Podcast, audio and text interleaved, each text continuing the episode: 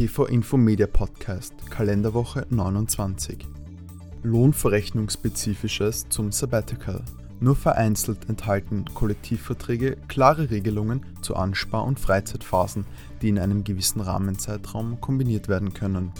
Aktuell hat sich der VWGH mit Erkenntnis damit auseinandergesetzt, wie die Auszahlung eines angesparten Sabbatical-Zeitguthabens in der Sozialversicherung korrekt zu behandeln ist.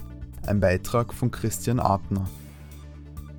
Bezahlte Pausen, Beendigung einer betrieblichen Übung. Regelmäßig gewährte bezahlte Pausen begründen eine betriebliche Übung, die nur mit einer Verschlechterungsvereinbarung aufgehoben werden kann, falls sie nicht mit einem Unverbindlichkeits- oder Widerrufsvorbehalt verbunden war. Ein Gastbeitrag von Dr. Thomas Rauch. Urlaubskonsum und Kündigungsentschädigung wird der Arbeitnehmer, der bis zur ursprünglich vorgesehenen Auflösung seines Arbeitsverhältnisses seinen Resturlaub verbrauchen soll, während des Urlaubskonsums unberechtigt fristlos entlassen, so ist vom Arbeitgeber nicht nur eine Urlaubsersatzleistung für den nicht mehr konsumierten Resturlaub, sondern auch das Entgelt für die Zeit vom Entlastungstag bis zur fiktiven Beendigung des Arbeitsverhältnisses zu bezahlen. Ein Gastbeitrag von Dr. Thomas Rauch. OGH keine Kündigungsentschädigung für eine in Karenz befindliche Arbeitnehmerin.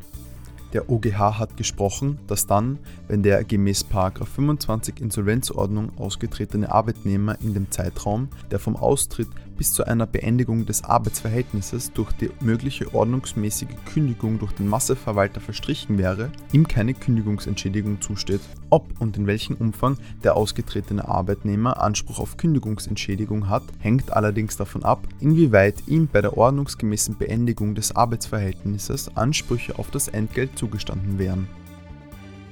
Schwangerschaftsähnlicher Zustand und Kündigungsschutz nach Mutterschutzgesetz der Kündigungsschutz nach 10 Absatz 1 Mutterschutzgesetz beginnt mit der Vereinigung der Ei- und der Samenzelle. Er ist nicht davon abhängig, dass eine Einnistung des befruchteten Eis stattgefunden hat und die Schwangerschaft leicht feststellbar ist.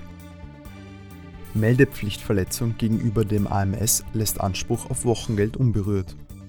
Für den Versicherungsfall der Mutterschaft besteht dem ASVG eine spezielle Schutzfristbestimmung. Diese setzt unter anderem voraus, dass die Pflichtversicherung nicht auf schädliche Weise beendet wurde. Meldepflichtverletzungen gegenüber dem AMS zählen aber nicht zu den schädlichen Beendigungsarten.